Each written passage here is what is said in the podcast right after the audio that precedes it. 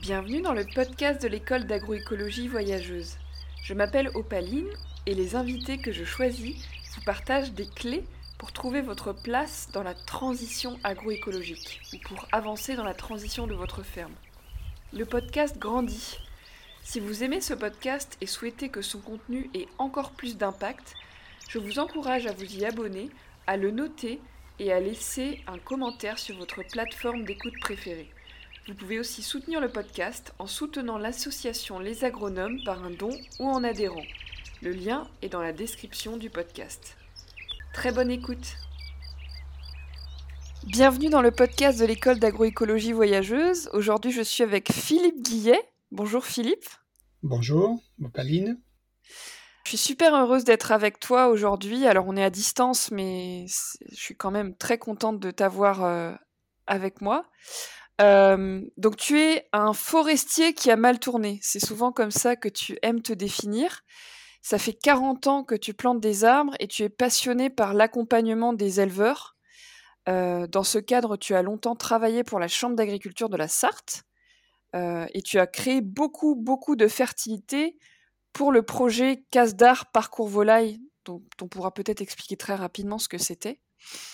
On s'est rencontrés pour la première fois lorsque tu es intervenu à l'école d'agroécologie voyageuse cet automne, euh, où tu as pu partager ta vision de l'agriculture avec des arbres.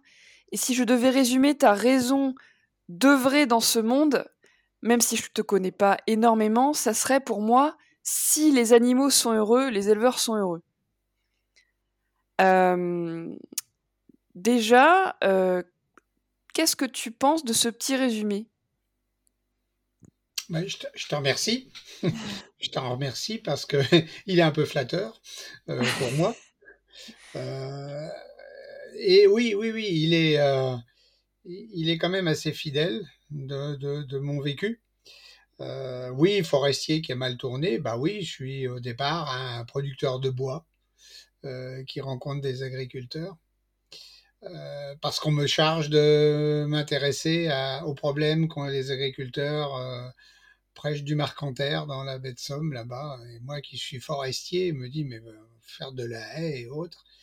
Et puis on m'ouvre l'horizon, on me casse les codes euh, et, on m'amène à rencontrer les agriculteurs. Et puis ça a pris une ampleur terrible parce que après, à travers mon cursus dans la Sarthe, euh, j'ai rencontré des, centaines et des centaines d'agriculteurs. et, la question, c'est, il y a bien sûr ceux qui t'interpelle pour te dire j'aimerais bien mettre une haie. Euh, et quelquefois c'est euh, bah, pour se cacher parce que je veux pas voir mon voisin ou parce qu'il trouve que mon bâtiment est pas beau, ce qui est pas, ce qui est pas très, c'est pas fier. C'est pas fier, mmh. hein. Un agriculteur qui veut se cacher, pour moi, c'est pas fier. Et à côté de ça, euh, sans arrêt, bah, on, je me dis, mais non, c'est pas possible, il y a d'autres raisons. Il doit y avoir des raisons pour que dans les siècles précédents, des, centaines et des millions d'agriculteurs aient planté, alors qu'ils n'avaient mmh. pas les moyens qu'on a aujourd'hui. Et donc, euh, bah, ça m'a amené à creuser, à comprendre l'interaction entre l'homme et l'arbre, entre l'agriculteur et l'arbre, entre l'animal et l'arbre, et à imaginer des stratégies euh, positives. Mmh. Euh, à travers des projets dont tu as évoqué, à travers le, le CASDAR Parcours, ce, ce, ce fonds ces fonds publics, euh, mmh. cette dotation d'État qui nous a permis à, 13 partenaires de, de plancher sur euh, finalement pourquoi et comment on peut aménager des parcours avec des arbres pour les volailles. Mmh. Euh, alors que certains agriculteurs disent ça sert à rien d'aménager des parcours puisque les volailles ne sortent pas. Donc par la négative, on arrête euh, et on se met à parler en positif, et là on commence à découvrir, redécouvrir ce que certains savaient sûrement et, euh, le mettre au goût du jour. Et donc le forestier que je suis euh, reste contaminé par l'arbre et ses règles, c'est-à-dire un arbre, ça ses règles, ça ses règles du jeu, son fonctionnement, ses racines, donc ça, ça reste le socle, mon ADN. Et euh, cette confrontation avec l'agriculture euh, fait que tu te poses les bonnes questions. Quoi. C'est comment on, réintroduit l'arbre dans l'espace agricole?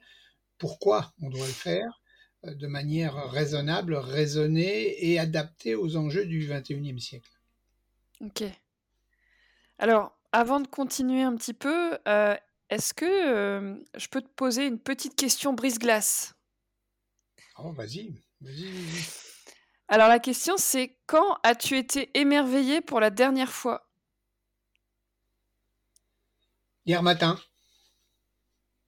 Hier matin sur un sujet forestier, les couleurs des arbres. Tu peux nous en dire un petit peu plus? les, couleurs des arbres, les couleurs des feuilles, euh, euh, proches d'une exploitation agricole. Euh, je me suis dit, alors qu'il faisait pas chaud, je me suis dit, quel bonheur quand même d'être dehors. Mmh. Et, quel beau métier finalement je fais. Moi, je respire, moi je mon, ADN et mon oxygène et, voilà. Mais mais ça passe par certains disent les chakras qui s'ouvrent, je sais pas, moi je sais pas ce que c'est, mais cette, il faut s'arrêter à un moment donné, observer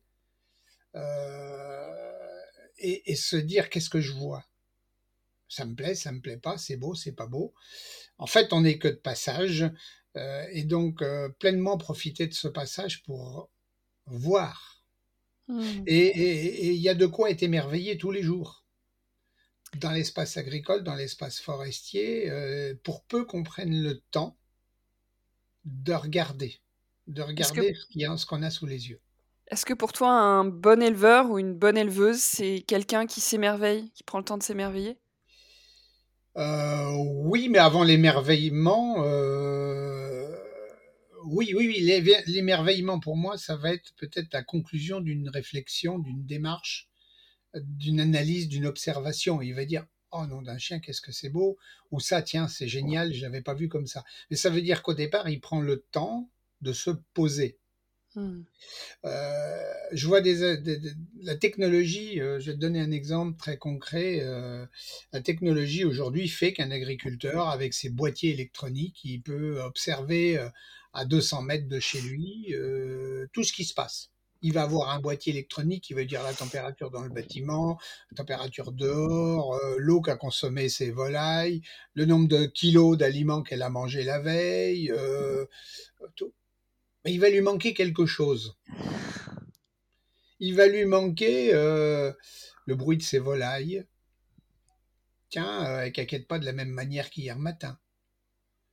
Tiens, euh, elles, sont, elles, sont ébouriffées, elles ont la plume de l'échine de haut qui se soulève. Tiens, aujourd'hui, elles sortent pas comme hier j'ai pas le même lien avec mes vaches laitières. Pourquoi celle-là est fâchée ce matin? Pourquoi je, voilà alors que hier elle venait me voir? Bah ça, ça ne sera jamais dans la haute technologie.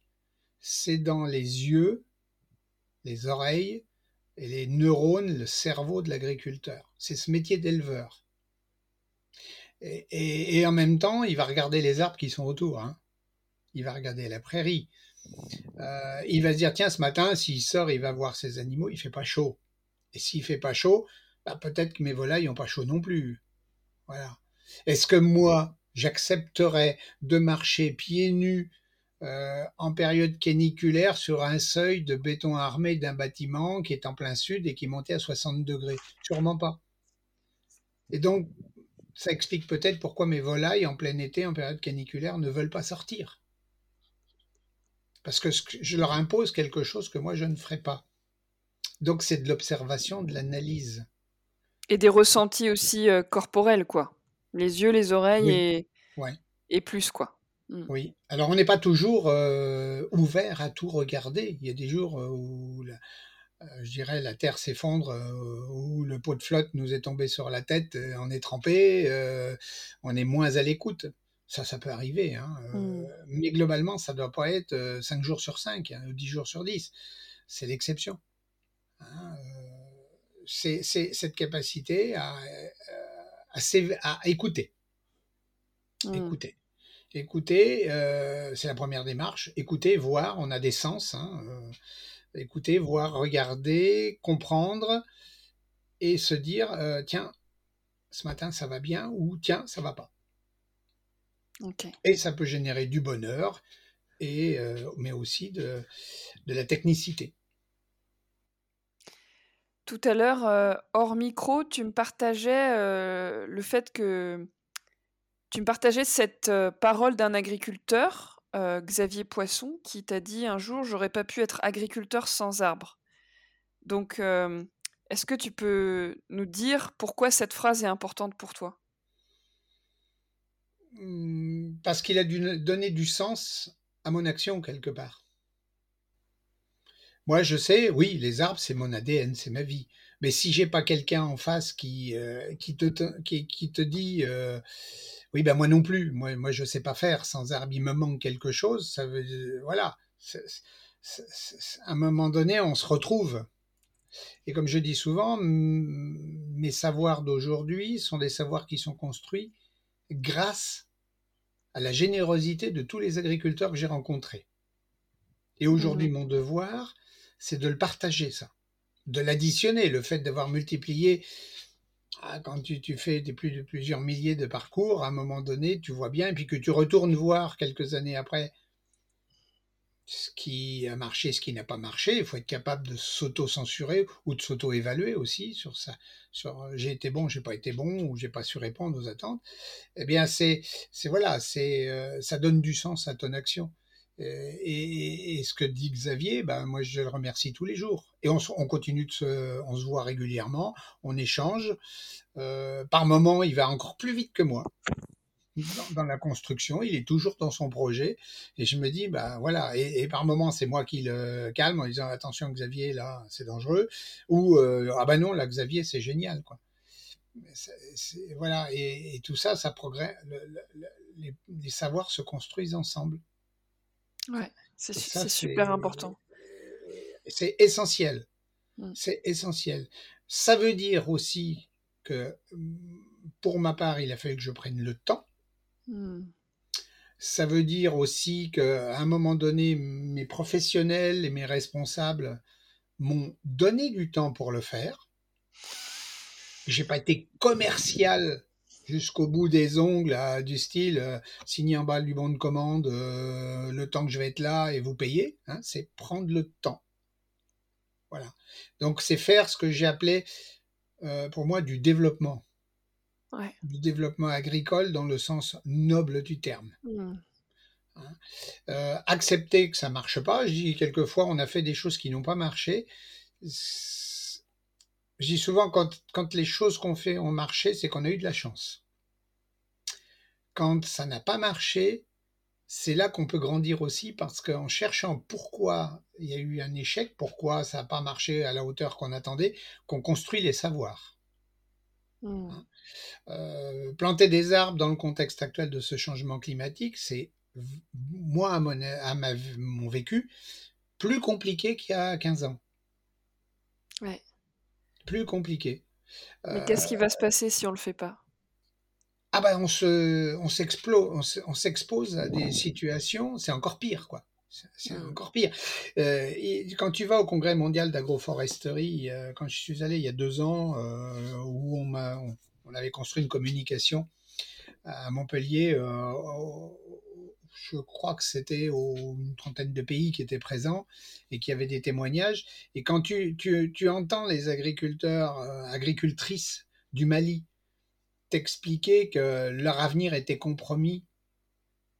Il n'y avait plus d'arbres, que ce qui était éventuellement des oasis était devenu des déserts, et que euh, l'immigration climatique, euh, c'était une réalité, euh, mais que du jour ils se sont mis à planter des arbres, à les entretenir, ils ont vu leur vie à nouveau s'améliorer ils se sont, ils ont pu élever des animaux, ils ont pu se chauffer, ils ont pu, ils peuvent se nourrir aujourd'hui, et donc les arbres sont, à l'origine de la vie.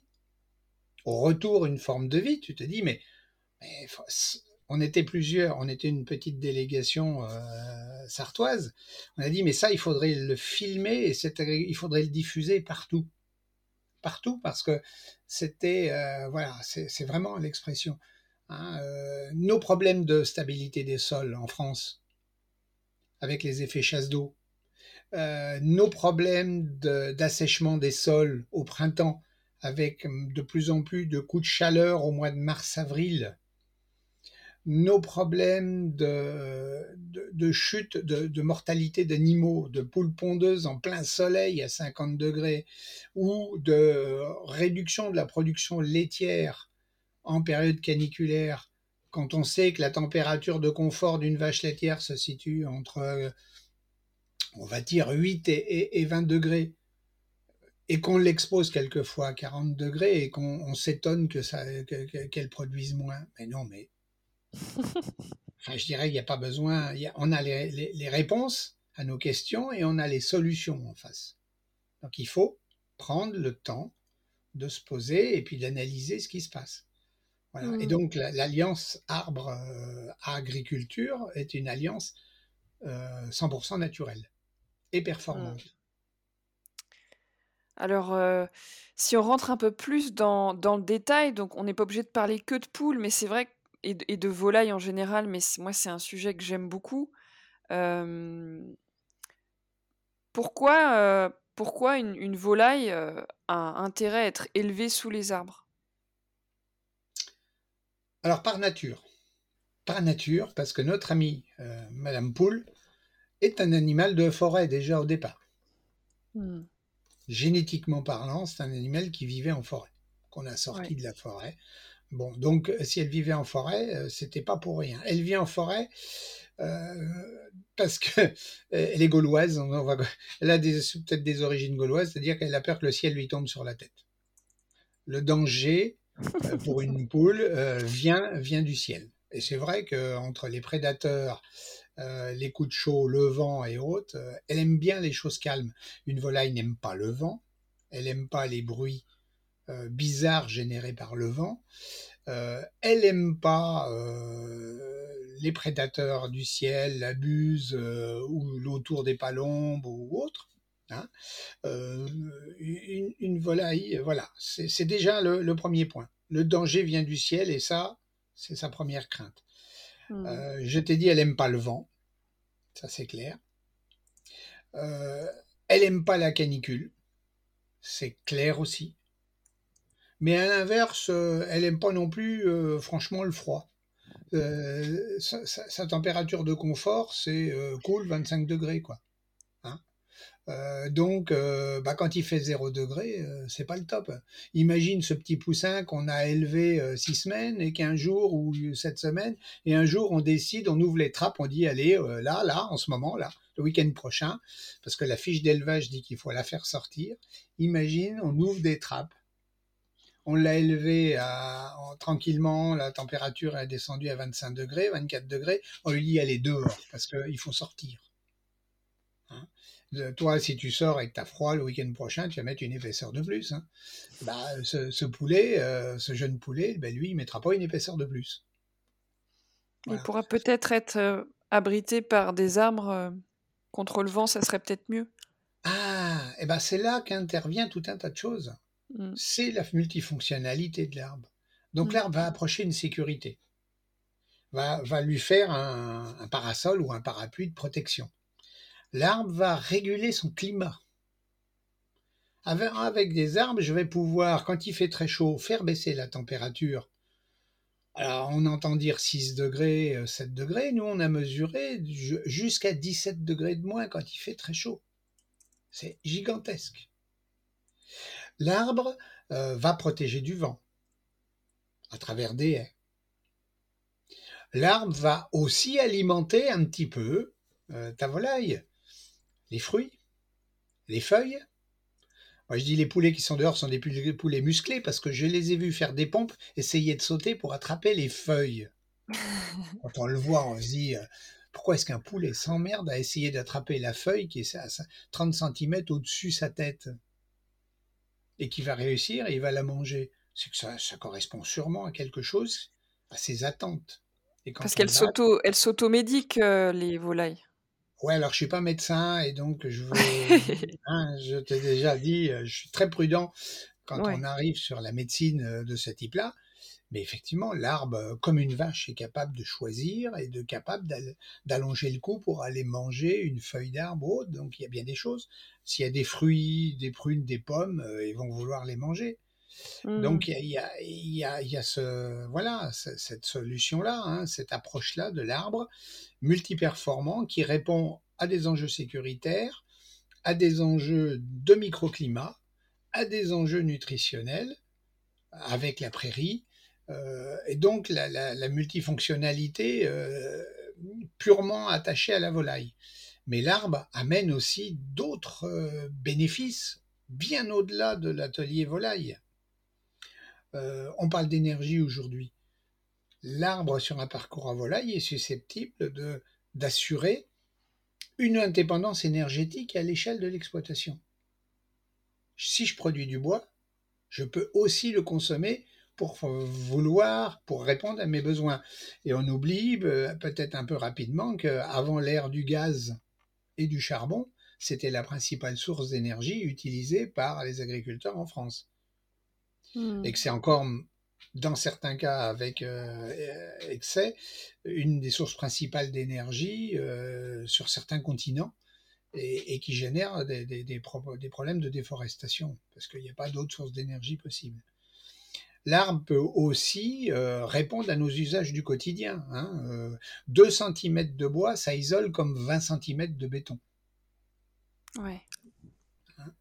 Ben pour produire 2 cm de bois, je vais consommer moins d'énergie que de produire 20 cm de béton. Alors il ne s'agit pas d'opposer le bois et le béton, il s'agit quelquefois de se dire que le bois peut être un super complément.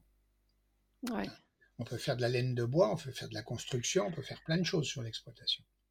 Alors, justement, euh, il y a une question que j'ai envie de te poser maintenant, je pense que c'est le bon moment, c'est euh, à quel point la volaille, en fait, vu qu'elle a été domestiquée et euh, qu'on a créé quand même des races qui sont adaptées à un système industriel, à quel point elle est capable d'exprimer son comportement naturel euh, par rapport aux arbres, à quel point elle peut aller explorer, à quel point elle peut se percher dans les arbres, vu les races qu'on a créées?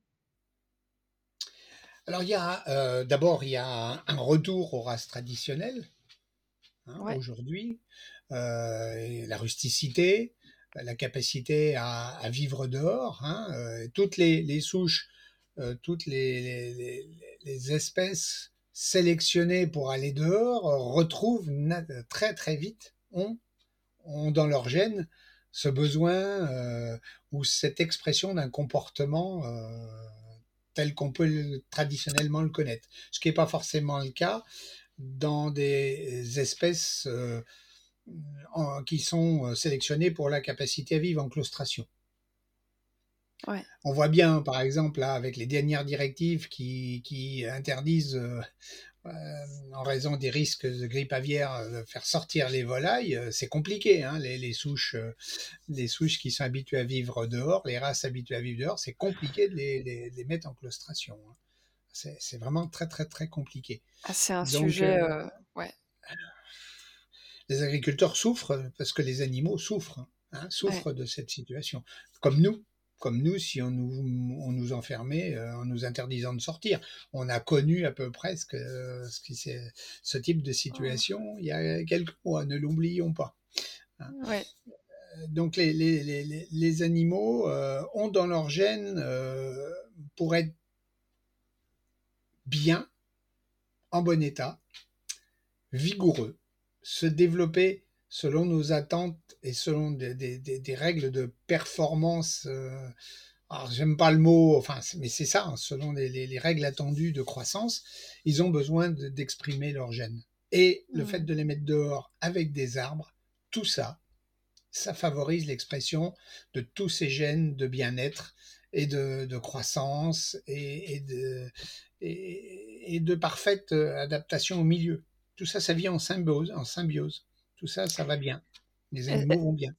Est-ce qu'aujourd'hui, tu as des exemples d'éleveurs que tu connais ou d'éleveuses qui ont des volailles qui dorment dans les arbres la nuit?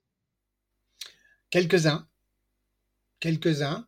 Euh, quelques-uns sont effectivement. Alors, ils nous disent. Euh, alors, certains, euh, ça leur pose des problèmes d'aimant. Ils disent Mais non, moi, mes volailles, elles doivent rentrer bon, Voilà. Bah, pour la protection contre les prédateurs, peut-être. Hein. Ouais, voilà, certains. Et puis non, mais ouais, oui, oui, oui, parce que malheureusement, celles qui vivent dehors font quelquefois des mauvaises rencontres. Hein. C'est ça. Elles rencontrent le renard, elles rencontrent aussi d'autres d'autres prédateurs quelquefois à deux pattes. mais et d'autres disent, euh, bah après tout, est-ce que c'est si grave? Si ma volaille a envie de rester dehors, euh, qu'elle se perche. Ça m'enquiquine, ça m'enquiquine quelquefois de vers ma pintade euh, sur le fêtage du bâtiment ou ma, ma dinde, mais finalement, si elle le fait, c'est qu'elle est bien. Donc ça amène, ça complique l'éleveur. Là où ça devient compliqué, c'est si elle se met à pondre. Dehors ailleurs que dans le bâtiment. Ouais, c'est ça. Ça, je... il y en a un jour qui m'a dit, ça se voit bien que c'est pas vous qui ramassez les œufs dans les bosquets que vous m'avez fait planter. je compatis, je comprends bien. Euh, mais d'un autre côté, euh, elles sont bien. C'est vraiment une expression du bien-être. Mmh. Et puis, euh, ce que d'autres m'ont dit, bah oui, mais c'est une forme d'éducation, c'est-à-dire qu'au départ, mes jeunes, mes, mes pondeuses, il faut, il faut leur apprendre à euh, quel est l'endroit où on pond et quel est l'endroit où on va se promener. C'est ça, donc euh, quand, on, quand on démarre un poulailler mobile, par exemple, parce que j'ai interviewé beaucoup de gens, euh, j'ai rencontré beaucoup d'éleveurs qui ont des poulaillers mobiles et des éleveuses qui, bah, qui, qui, qui, en fait, quand les volailles arrivent, ils les enferment pour qu'elles pondent en fait à l'intérieur. En fait, à l'heure de la ponte, elles sont dedans et ils ouvrent le poulailler que après euh, midi pour qu'elles sachent qu'elles doivent pondre à l'intérieur. Oui, oui, il y a une mmh. forme d'éducation. Euh, et, tous les spécialistes euh, en, matière, en la matière disent qu'une poule, ça s'éduque. Une, une éducation holistique et alternative de la poule. voilà. ça s'éduque et à partir du moment où on a sévi, où on a éduqué, bah après euh, ça se passe plutôt bien. Mais c'est comme dans toute société, il y a des retors à l'éducation et il y en a qui ne voudront pas. Bon. Ouais. Mais et qui du coup prendront des risques à s'aventurer dehors. Euh, ah bah ça là risque de pas prendre longtemps.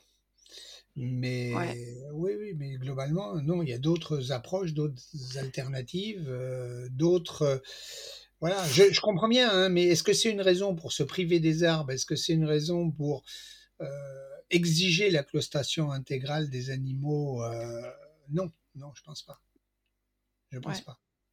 Donc est-ce que, d'ailleurs, à ce propos, à, ce propos, euh, à propos de la grippe aviaire, parce que c'est quand même quelque chose qui, donne envie à des entre, entre la hausse du prix de l'aliment et la grippe aviaire, il y a des éleveurs qui souffrent énormément en ce moment.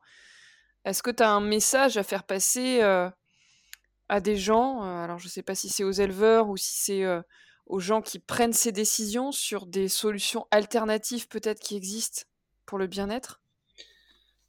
Ah bah je, oui, je, je pense que euh, mais, les décideurs en sont conscients, c'est-à-dire que d'avoir dans un parcours un volaille, d'aménager une position intermédiaire de retrait euh, qui permet une espèce, une espèce, de volière, quoi, qui permet de d'avoir un parcours sécurisé dans lequel on va limiter euh, le, le, déplacement des animaux, mais on va quand même les mettre dehors, leur offrir quand même un certain espace. Mmh. Euh, c'est une situation transitoire qui, je pense, doit, doit répondre à une certaine attente. Ça sous-entend que l'éleveur, effectivement, il va y avoir des investissements de type volière.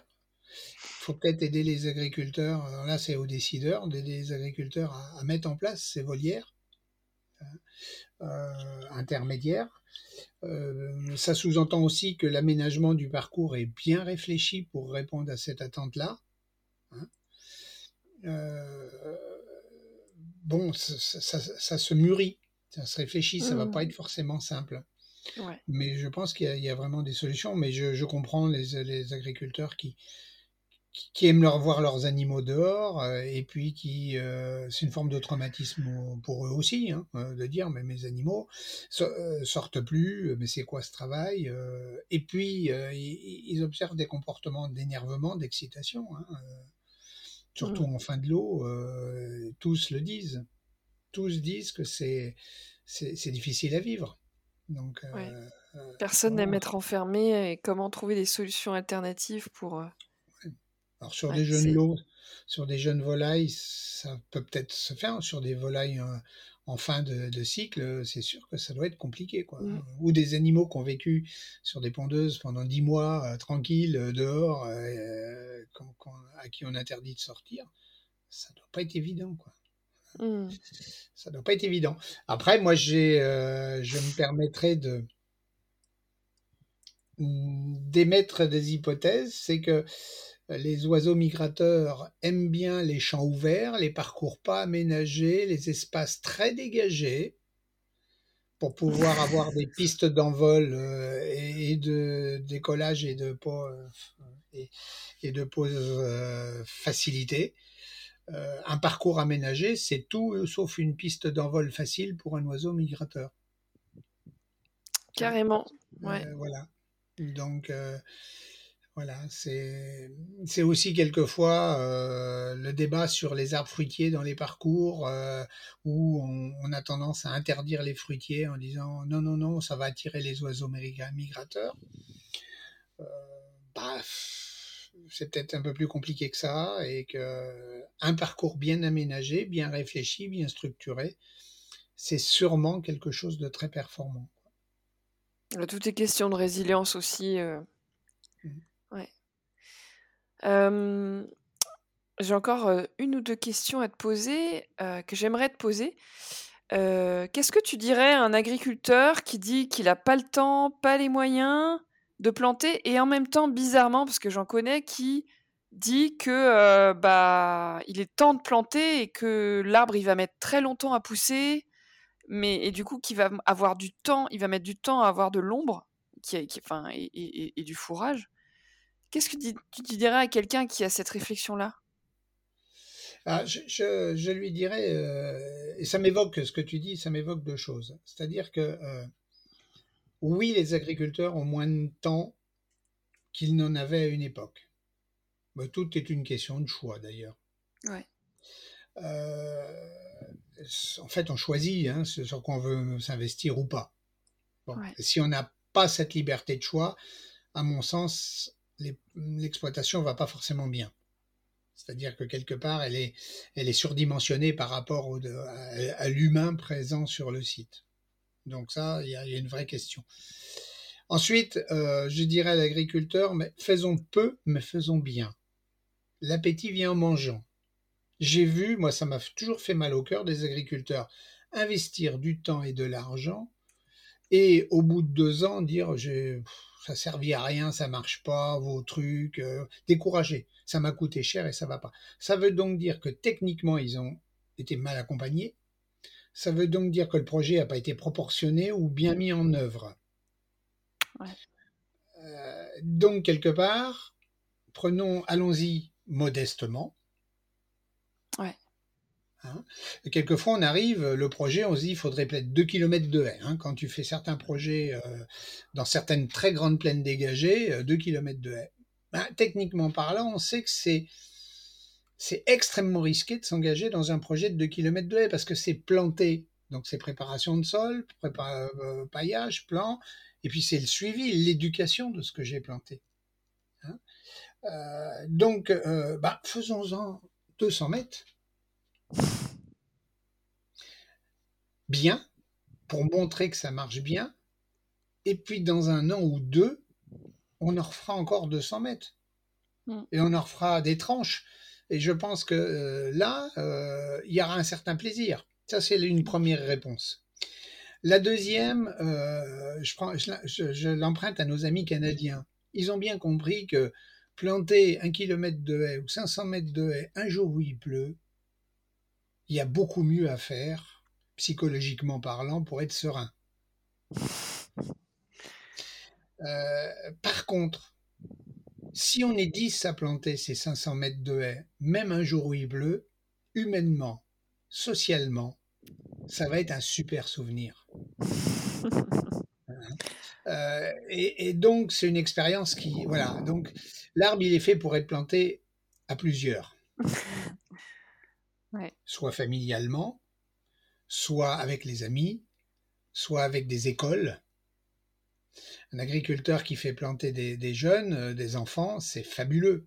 Moi, j'ai planté chez un éleveur de porc il y a une quinzaine d'années une haie avec des enfants handicapés. Je te mmh. jure, un fauteuil roulant. Ils étaient dans la boue avec des bottes. Ils avaient malheureusement tous des, des handicaps qui étaient attristants. Mais quel bonheur. Et, l'agriculteur, il s'en souviendra toute sa vie de ce qu'il a fait.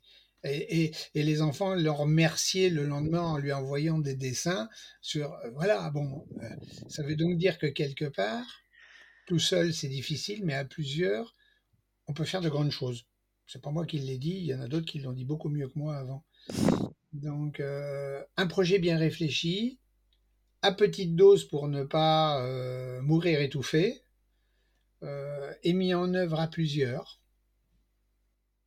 Ouais, petit, petit euh, clin d'œil à l'association des enfants et des arbres euh, dans laquelle tu t'impliques aussi, qui, qui, ah, soutient les projets d'agriculteurs qui plantent avec des enfants. Ah, un très bel exemple de Marie-France Barrier qui, voilà, voilà, Mais même tout seul, même sans aide, hein, on peut, même sans aide financière, on peut faire beaucoup de choses. J'ai une dernière. Pardon. Jean Giono. Ah, Jean Giono. Jean Giono. Oh. Ouais, le, le livre à lire, hein, L'homme qui plantait ah, des arbres. Et... L'homme qui plantait des arbres, ouais. Il y a même un. J'en profite pour dire qu'il y a même une vidéo, euh, enfin, il y a un dessin animé qui est disponible sur YouTube, L'homme qui plantait des arbres, mmh. qui est incroyable. Euh, j'ai une dernière question et on va essayer d'être succinct sur cette question-là. Est-ce que tu vois une évolution dans le rapport de l'homme au vivant, donc l'homme avec un grand H, dans ta carrière, qui, est quand même assez longue? Est-ce que tu as vu une évolution du rapport entre l'homme et le vivant? C'est compliqué de te répondre très court. Euh, oui, oui, oui, oui, oui. Allez, je vais dire, il y a eu trois phases pour moi, très succinctement.